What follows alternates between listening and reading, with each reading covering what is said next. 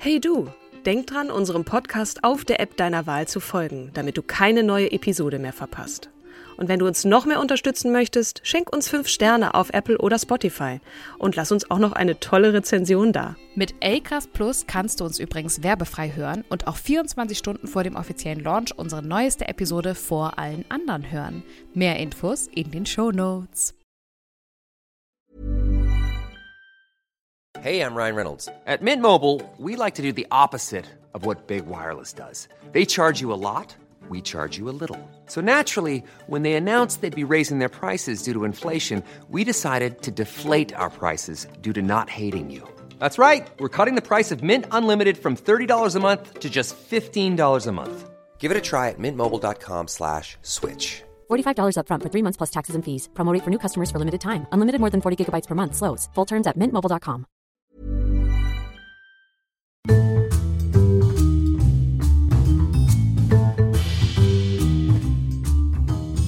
Hallo und herzlich willkommen zu unserer 44. Folge von und mit Katrin Jakob. Ja, und natürlich mit Kim Seidler zu unserem Podcast. Du hast es gar nicht gesagt. Starke Frauen.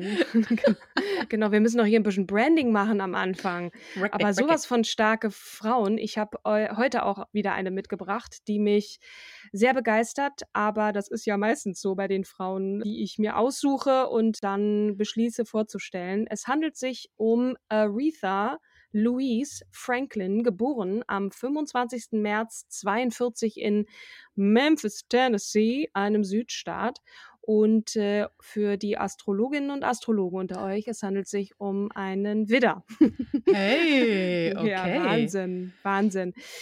Aretha ah. Franklin, was, woran denkst du, wenn du diesen Namen hörst?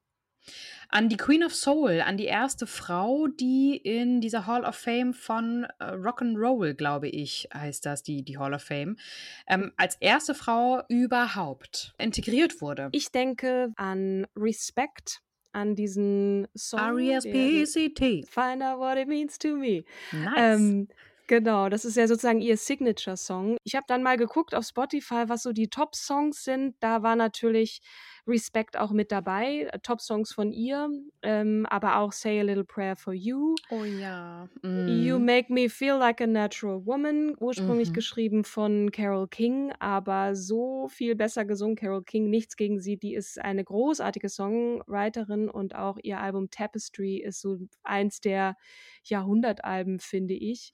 Mhm. Aber äh, keiner hat diesen Song so toll gesungen, muss ich jetzt leider sagen. Sorry, Carol, äh, wie Aretha Franklin. Dann Son of a Preacher Man. Oh ja, den, stimmt. Den man allerdings auch von Dusty Springfield kennt, glaube ich jedenfalls, dass sie es geschrieben hat. Und Think. Mhm. Und von diesen fünf Songs ist Think der einzige Song, den sie selbst auch geschrieben hat, nämlich zusammen mit ihrem ersten Ehemann Ted White. Mhm. Dann, Und genau. sie ist ja auch auf äh, 2008 auf Platz 1 der Liste der 100 besten Sängerinnen aller Zeiten des Rolling Stone Magazins gekommen. Das war damals ja die, die, das Magazin, wo man einfach als Musiker, äh, Musiker drin sein sollte. Ja. Und ähm, ich, ich verbinde mit ihr auch jemand, also sie steht natürlich auch äh, für, äh, für, für die Bürgerrechts- und Frauenbewegung der 60er und 70er Jahre. Ich weiß gar nicht, ja. ob ihr das so unbedingt, also ich glaube nicht, dass sie sich das als Ziel gesetzt hat, wenn man sich so ein bisschen, das wirst du ja gleich später noch vorstellen, mit ihrer Biografie noch ein bisschen auseinandersetzt. Ja. Ähm, und sie ist dafür auch extrem bekannt, dass sie im, diese Lieder im Hier und Jetzt singt. Und was ich damit meine ist, sie hat zum Beispiel ihr Privatleben ja in Interviews immer ähm, geheim gehalten und nicht in den Fokus gesetzt und auch nicht darüber reden wollen. Mhm. Man erfährt aber so wahnsinnig viel über sie und ihr Privatleben oder wie es gerade ihr aktuell geht, durch die Art und Weise, wie sie die Songs singt. Und auch welche Songs sie sich aussucht zum Singen. Am Anfang ihrer Karriere natürlich mhm. nicht, aber später so als, als eine Art Soundtrack oder Subtext von, von ihrem Leben. Ne? Aber ja. über ihr Privatleben gibt es relativ wenig und ich muss sagen, als ich mich dann äh, mit ihrer Biografie ein Stück mehr auseinander oder ihr, ihr näher gekommen bin von, von dem, was, was so verfügbar ist im, im Netz, muss ich sagen, da waren echt so ein paar Knaller dabei. Das hatte ich irgendwie ja. gar nicht auf dem Schirm. Ja. Ähm, sei es jetzt ihre Kinder oder auch ihre Ehen. Ähm, mhm. das, ist, das ist schon bemerkenswert. Äh, ja. Aber du hast recht, ich meine, das ist eine Frau, die erstmal bekannt ist, vor allem, weil sie eben so unfassbar viele Singles in den Charts hatte. Ich glaube, keine Frau oder sie ist eine der erfolgreichsten weiblichen Künstlerinnen überhaupt, mhm. die so viele, äh, ja, Billboard, so, so oft in den Billboard-Charts war, ne? Ähm, mhm. Wie viele, wie viele Number One-Hits sie hatte. Also das ist, das ist schon, das sucht schon seinesgleichen. 18 Grammy Awards, ähm, beste Sängerin hier und da. Also also das ist, sie hat für die Großen gesungen, hat auf der, auf der Vereidigungsfeier von Barack Obama gesungen zum Beispiel, ist sogar, also das, das fand ich auch bemerkenswert, mit Martin Luther King auf Tour gegangen, als sie noch ganz jung war, nämlich mhm. 18. Es fing, es fing ohnehin schon, schon sehr, sehr früh an bei ihr. Ja. Ähm, aber fangen wir mal ganz von vorne an. Also, sie, sie wurde in, in Memphis geboren, das hatte ich schon gesagt. Ihr Vater war Baptistenminister oder Prediger. Ähm, mhm. Baptisten für diejenigen unter euch, die jetzt gerade nicht so auf dem Schirm haben, was das ist. Das ist auf jeden Fall eine, ja, eine protestantische ähm, Glaubensströmung. Ähm, Baptisten kommt von baptized, oder ich sage es jetzt auf Englisch, aber ist, glaube ich, aus dem Griechischen entlehnt, ähm, des, des Getauftwerdens ähm, ba Baptistenpredigten oder Gottesdienste sind immer sehr, sehr stark vom lauten Gebet geprägt, vom ähm, Call and Response sozusagen. Also der Prediger sagt irgendwas und alle stimmen ein.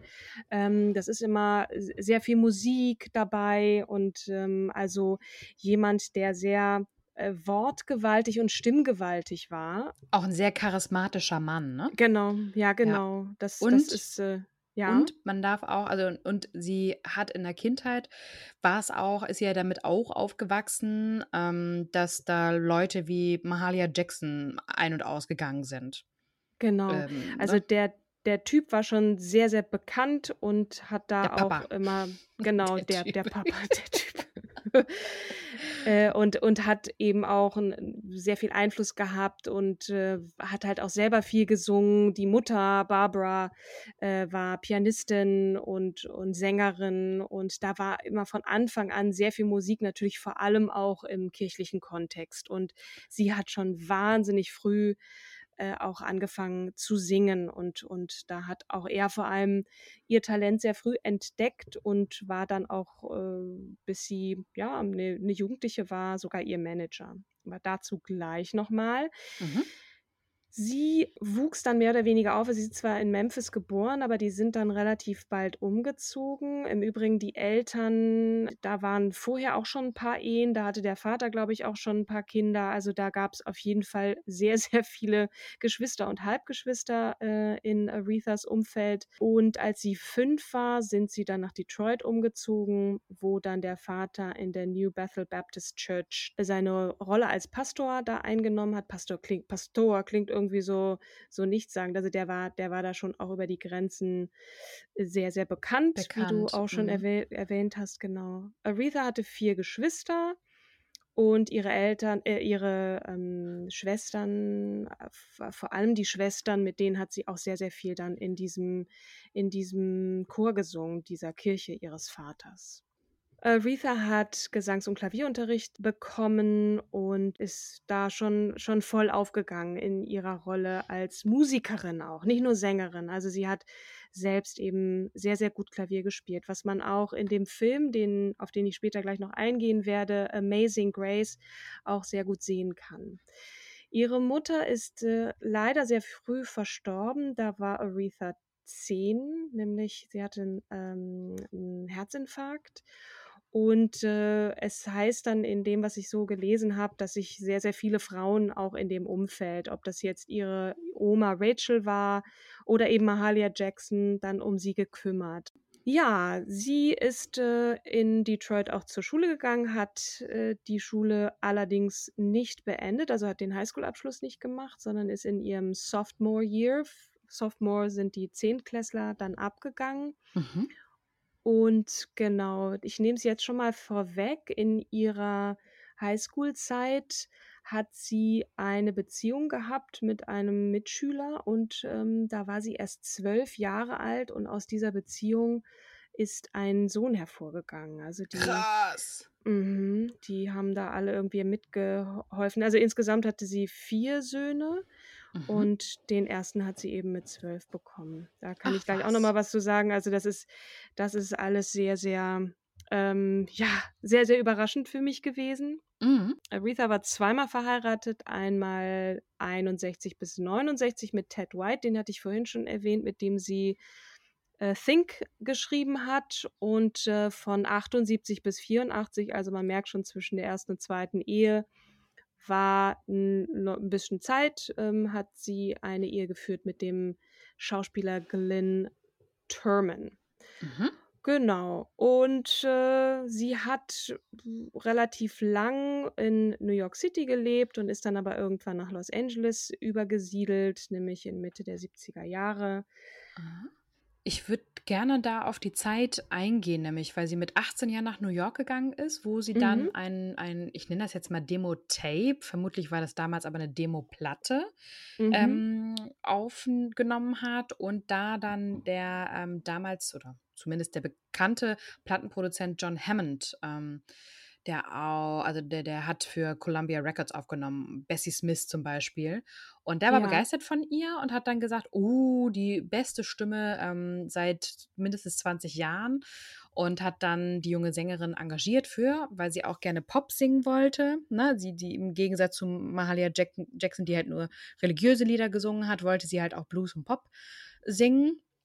Und genau. der hat dann ähm, tatsächlich sie engagiert für Jazz, Blues und Pop-Aufnahmen von 1960 bis 66. Ne, das spielt mhm. ja in die mhm. Zeit von, von ähm, Ted White, glaube ich, ne?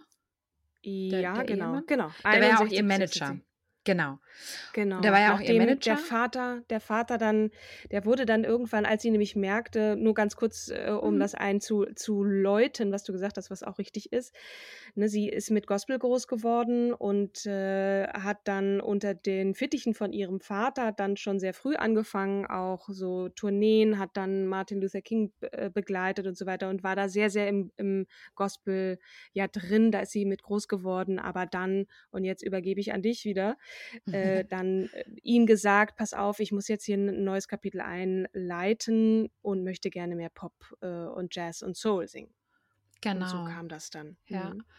Und es heißt im Nachruf, dass sie sich bei Columbia nicht entwickeln konnte. Also die, die großen Hits, die blieben halt aus, obwohl sie eine hohe Qualität geliefert hat und auch insgesamt natürlich Columbia hohe Qualitäten produziert. Ähm, mhm. Aber es heißt, dass die musikalische Persönlichkeit von ihr sich nicht entfalten konnte. Und das läge mhm. unter anderem auch äh, an, ihren, an ihrem Mann, der sie natürlich, oder nicht natürlich, aber der hat sie wohl angeblich gehindert, ihren eigenen Stil zu entwickeln, mhm. um ihre Unverkennbarkeit zu entwickeln. Und ja, dann heißt es halt, ja, mit, mit dem Aus der Ehe gelang Aretha dann auch der Durchbruch. Ich weiß nicht, ob das so stark in der Kombination ist, aber man kann natürlich das so im Nachhinein betrachtet tatsächlich so interpretieren. Es passt ja ganz ja. gut. Ja, und dann ist sie auch 66 schon äh, zu Atlantic Records gewechselt. Der ist eigentlich bekannt für RB-Musikerin, äh, der Jerry Rexler. Ja. Ähm, Ray Charles und Ruth Brown haben bei ihm aufgenommen und ja, genau. Mach du weiter. Nein, äh, es, ist, es soll ja nicht nur hier ein, ein, ein One-Woman-Vortrag sein. Ich finde das immer gut, vor allem wenn, wenn wir beide viel über jemanden wissen. Ich dann vielleicht was anderes noch als du. Genau, sie, also das, das gibt immer so, so Zeitrechnungen, ne? Wann war man wo und für was steht dieses, äh, dieses Label? Die Epoche dann, ne? Oder, mh, hm, ach so, ja. Die Epoche, genau. Und es war auf jeden Fall eine, eine sehr, sehr erfolgreiche Zeit für sie. Sie hat unfassbar viele Platten verkauft, ist dann zu Atlantic gewechselt, wie du gesagt hast. Da gab es dann auch nochmal diesen lustigen Zwischenfall in, in einem der Studios, Fame Studios. Da hat sie eine neue Platte aufnehmen wollen und dann gab es da eine, eine eine Schlägerei zwischen, zwischen ihrem Ehemann Ted White und dem Studiobesitzer Rick Hall. und auch irgendein Hornist, der hat sich dann auch noch mit, mit eingeschaltet und äh, da war das dann relativ schnell beendet, beendet aber dieser Song hat es dann doch äh, als Nummer eins in die R&B-Charts geschafft, nämlich, jetzt muss ich gerade gucken, I Never Loved a Man, glaube ich. The so Way I Love Song. You. Mm, genau. genau. Ja, also und es ist halt, ja. Das, mhm. das ist auch so krass, weil sie durfte ja alle Songs dort selbst komponieren und selbst auswählen. Und sie durfte sich auch selbst auf dem Klavier begleiten. Mhm. Und die Harmonien hat sie sogar mit ihren Schwestern Caroline und Irma ähm, erarbeitet, die dann auch sogar im, im Background, glaube ich, heißt es, singen. Und ähm, die, die, die Platte, vor allem der Song Respect, ähm, wird, wird eine Sensation, ne? Und äh, ja. Aretha wird damit über Nacht zu einem Star, äh, Star oh Gott, ich habe es irgendwie ja. im Denglisch, über Nacht zu einem Star. und es gibt noch weitere Hits und sie ist in einem einzigen Jahr, hat sie zehn Top Ten Singles und drei Top Ten Alben. Mhm. Eine Leistung, die zuvor nur Elvis Presley geschafft hat. Ja, guck mal, was, was für coole Statistiken. Aber es zeigt schon, diese Frau war im Grunde genommen nonstop unterwegs auf Tour und hat auch sich so richtig verausgabt. Ne? Also kleine Randbemerkung, die hat auch Zeit ihres Lebens immer so ein bisschen mit ihrer Gesundheit zu kämpfen gehabt, war eine unfassbar starke Raucherin. Ne? Das darf mhm. man, muss man auch irgendwie noch sagen. Dann hat sie mal aufgehört zu rauchen, dann hat sie extrem wieder zugenommen. Also sie hatte auch Gewichtsprobleme und erklärt vielleicht auch ein bisschen das, was dann Anfang der 70er Jahre passierte, nachdem sie das Gefühl hatte, so, ich habe jetzt hier wirklich, ne, war vielleicht auch ein Stück weit ausgepowert, was dieses ganze Pop und RB und, und, und, und Soul und Blues anging und hatte dann das Bedürfnis, sich nochmal wieder der Gospelmusik äh, zuzuwenden und äh, hat dann beschlossen, ein Live-Konzert in einer Kirche ähm, aufzunehmen äh, und zwar ein, ein, ein Gospel-Album aufzunehmen, also als Album, ein Konzert wann, wann als Album. Das? Das war 72. Mhm. Da hatte sie dann nochmal wieder so ein bisschen dieses Bedürfnis, eben zurückzukehren. Und äh, mhm. dieses Konzert wurde nicht nur, der Ton wurde nicht nur aufgenommen, sondern auch, äh, es gab Bildaufnahmen dazu.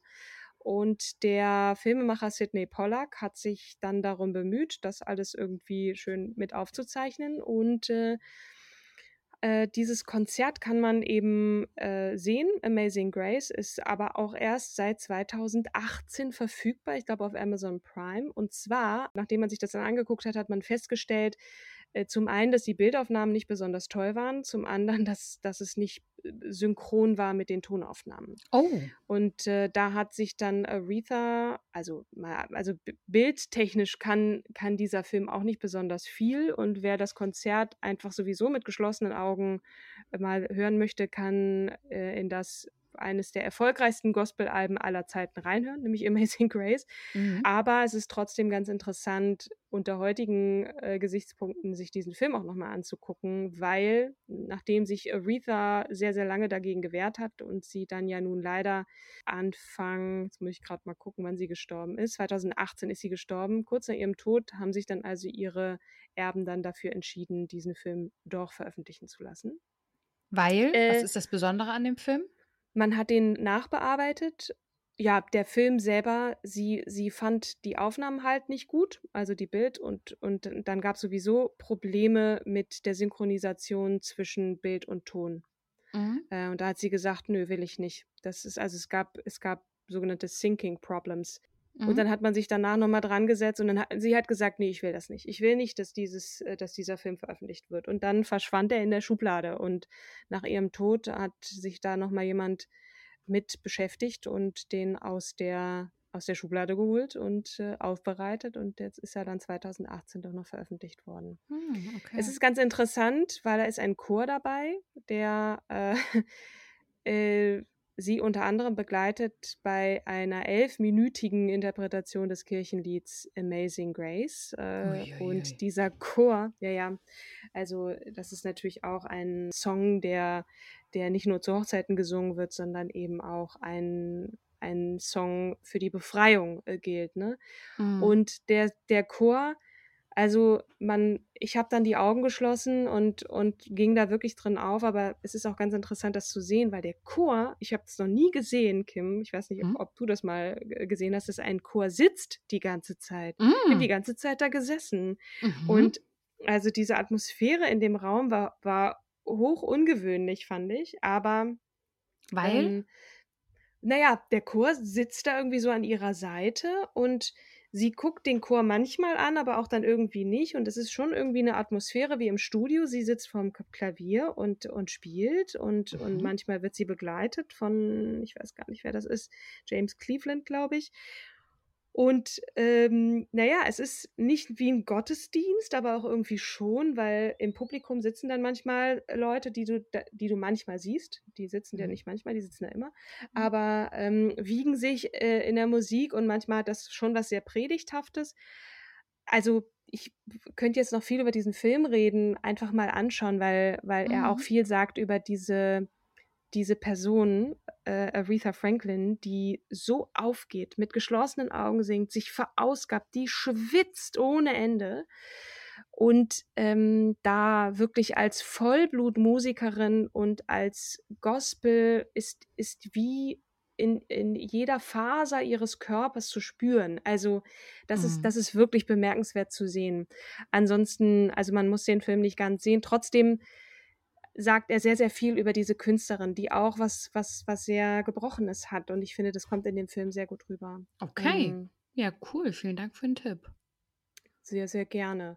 Ja, die 80er, ich springe jetzt mal so ein bisschen. Äh, ich wollte nur ganz kurz nochmal, genau, die ja. sind ja geprägt von Disco und Hip-Hop so ein bisschen, ne? Und, ja, genau. ja, weil das ist auch immer so schön zu, zu sehen, was ist eigentlich gerade, ich sag mal, in oder tre trendy und da mhm. war es ja vorher immer Soul, ne? Und damit, da war sie nun wirklich an, an, an den Charts immer ganz oben. Mhm. Und dann kommt plötzlich Disco und mhm. Hip-Hop so. Und ähm, ich finde es so bemerkenswert, dass sie es tatsächlich schafft, immer wieder auch durch neue Inspirationen, durch neue äh, Musiker, mit denen sie dann zusammenarbeitet, wie Annie Lennox, George Michael, Elton John, Whitney Houston oder Mary, ja. Mary J. Blige, ne? Ähm, dass sie es schafft, dann trotzdem irgendwie sich immer wieder neu zu, wie sagt man dann, entdecken, erfinden. Absolut. Ähm, das das kommt dann manchmal also, ich glaube, sie war einfach auch immer eine sehr neugierige Person, hat sich Neuem zugewendet, war jemand, der sehr zugänglich war, auch auch Lust hatte, mit anderen zu arbeiten, mal was ganz Neues auszuprobieren.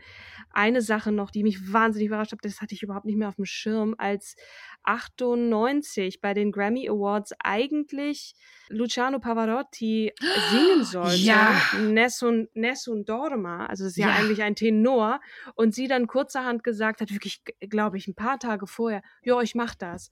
Fünf und, Oktaven hat die Frau. Ja. Das ist der Hammer. Schaut euch das unbedingt an. Es gibt auf YouTube eine Aufnahme, die ist nicht besonders gut, aber zeigt mir diese Bandbreite und ja. wo holt die das her? Ja. Das ist, das ist schon, das ist schon der Wahnsinn. Kriege ich Gänsehaut noch beim Erzählen.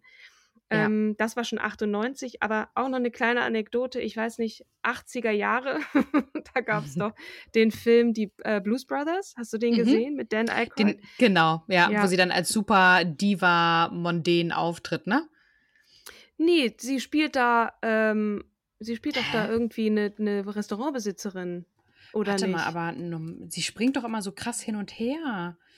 Nee, ich meine, mich zu erinnern, dass sie da eine Restaurantbesitzerin gespielt hat. Aber, also, sie hat schon auch einiges ausprobiert und ist da mal so an ihre Grenzen gegangen. Hat mal ihre Komfortzone, hat sie durchaus auch gerne mal verlassen und war einfach durch und durch, ich glaube, ein Menschenfreund auch, hat ähm, natürlich auch ihr Privatleben da so ein bisschen äh, sich, sich zurückgezogen und da so das ferngehalten. Ne? Ähm, ich bin jetzt gar nicht so sehr mehr auf ihr Privatleben eingegangen, aber ich glaube, es sagt schon viel, wenn äh, eine vier Kinder mehr Du hast übrigens auch glaub, total recht. Das war, ja, ja, mhm. sie hat da genau das Gegenteil gespielt von dem, was ich gerade behauptet habe.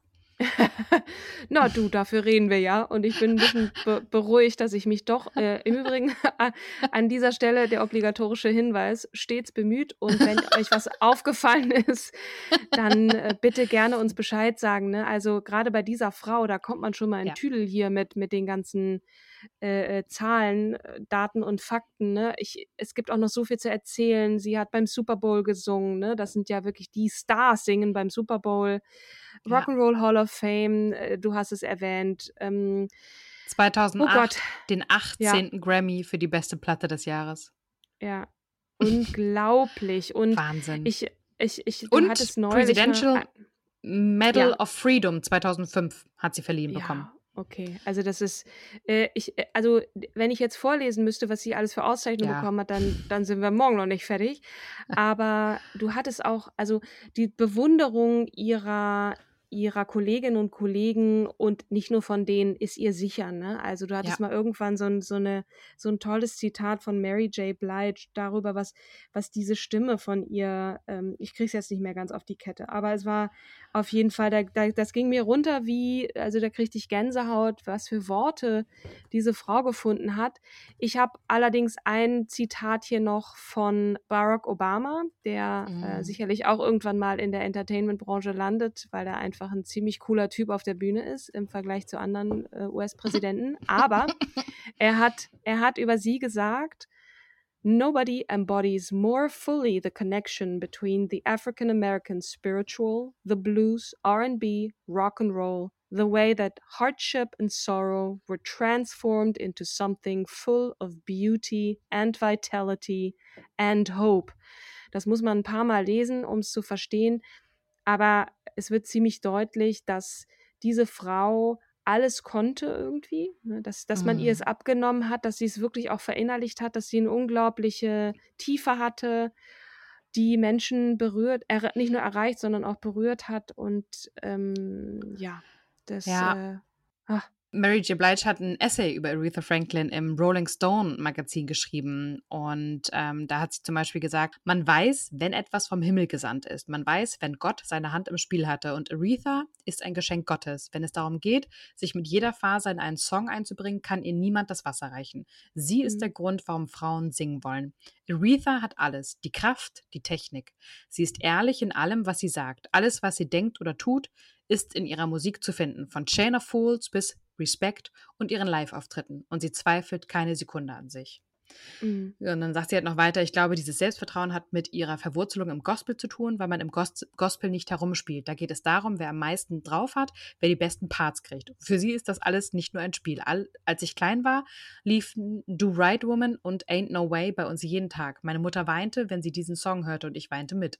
Durch den Soundtrack zu Sparkle entdeckte ich Aretha dann für mich selbst. Ich glaube, ich habe Giving Him Something He Can Feel 30 Mal hintereinander gespielt, bis mir klar wurde, dass das ja die Stimme war, die meine Mutter so gerne hörte. Mhm. Und so ja. weiter und so fort. Also, das ist echt ein wahnsinnig schöner Essay, Essay und eine richtige Liebeserklärung von. Absolut. Von, ja, und es ist so schwer, über, über Musik zu sprechen und das nicht anspielen zu können. Und trotzdem, wenn ich das so höre, ne, ist jetzt auf Deutsch übersetzt, ich glaube auf Englisch mhm, oder der, ja. im Original, äh, kann das nochmal ein bisschen was anderes, dann, dann, dann versteht man, dass es doch auch geht. Und ich finde, an dieser Stelle könnte man jetzt fast aufhören und sagen, beschäftigt. Also hört einfach mal so nicht nur die, die Top 5 auf Spotify an, sondern vielleicht auch einfach mal das Gospel-Album oder und, und schaut ihr dabei zu, wenn ihr Amazing Grace schauen wollt. Gibt es das ja, wie gesagt, auf, auf äh, Amazon Prime. Jetzt habe ich Werbung gemacht. Ne? Muss man das irgendwie kennzeichnen? Ja, nee. Egal. Wir werden ähm, ja nicht dafür bezahlt. Also. genau. Nee, genau. Ja, ich also, finde aber auch interessant, dass sie sich halt politisch auch eingesetzt hatte. Ne? Du ja. hattest es auch ja. kurz mal angeschnitten, dass sie halt, ähm, ich glaube, warte mal, bei, beim Parteitag der Demokraten 92 und 94 für Präsident Bill Clinton im Weißen Haus gesungen hatte. Mhm. Ähm, das, Vereidigung das, von Obama natürlich. Genau, ähm, genau. genau. Das hatte ich, das hatte ich auch noch gesagt. Und sich da halt auch positioniert. Ne? Also ich meine, man muss, man kann ja auch ablehnen, äh, für so jemanden zu singen. Aber ja, ja dass man ja, das hat sie für Donald Trump hat sie das dann getan, abgelehnt. Ähm, ja, aber genau. ich meine, sie ist politisch gewesen. Sie hat, sie hat sich unglaublich auch engagiert für die, für die Unterdrückten, natürlich auch gegen Rassenhass, für Native Americans. Da ist sie gar nicht so mit rausgegangen, aber unglaublich viel Geld auch gespendet für Organisationen, Frauenrechtsorganisationen. Mhm. Also ich, ich habe schlechtes Gewissen, dass ich nicht alles aufzählen kann, was diese Frau Tolles gemacht hat. Aber dafür müsst ihr dann jetzt einfach ein bisschen weiter recherchieren, wenn ihr möchtet, da draußen. Ich finde, das, das hast du super perfekt zusammengefasst und ich finde, dass die Stärke dieser Frau auch extrem gut rübergekommen ist. Also ich finde, das, was du jetzt am Ende nochmal vorgelesen hast von Mary J. Blige, das, das äh, war nochmal eine gut, diese gute Zusammenfassung und ähm, hat auf jeden Fall hoffentlich neugierig gemacht, zumindest mal, ein bisschen mehr über sie zu erfahren oder einfach mal wieder eine Platte aufzulegen, die nicht nur Respect und You Make Me Feel Like a Natural Woman enthält, sondern. Ähm, also über 300 Songs, glaube ich, ne? Waren es, ja. die sie insgesamt publiziert selber hat, geschrieben hat. hat. Ja. Na, selber geschrieben wollte ich gerade jetzt nicht sagen, mhm. weil ich nämlich unsicher bin, aber ähm, über 300 Songs hat sie definitiv mit ihrer Stimme versehen. Ja, das kann sein. Wenn du das sagst, also sie ist keine Dolly Parton, die hat ja die, die 3000, die, ne? glaube ich, 3000 geschrieben äh, und von denen sie nicht alle selbst gesungen hat, aber ja, sie war auf jeden Fall unglaublich produktiv in ihrem Leben, Aretha Franklin, und wird nach wie vor schmerzlichst vermisst, aber dafür gibt es ja dann auch die Aufnahmen entsprechend, die sie ein bisschen zeitlos machen dann. Genau. Danke ja. dir. Und nächste Sehr Folge gern. haben wir unsere Sonderedition, ein Interview mit der Lore Maria Pesche-Gutzeit. Da bin ich sehr gespannt, was ihr da draußen sagt, weil wir waren natürlich schon in ihrem Büro und haben mit ihr gesprochen. Äh, großartig. Äh, da ging ein, ich möchte nicht sagen Kindheitstraum für uns in Erfüllung, aber ähm, wir waren auf jeden Fall sehr, sehr aufgeregt und äh, genau dazu dann Mehr in der kommenden Folge. Liebe Kim, es war mir wieder mal ein Freudenfest, auch wenn wir einander nicht sehen, da im Homeoffice. Aber irgendwann, die Hoffnung stirbt wieder. zuletzt, sehen wir uns wieder. Genau. genau. Macht's gut da draußen. Mach du es gut, bleib gesund. Und genau, bis zum nächsten Mal. Bis zum nächsten Mal. Tschüss. Tschüss.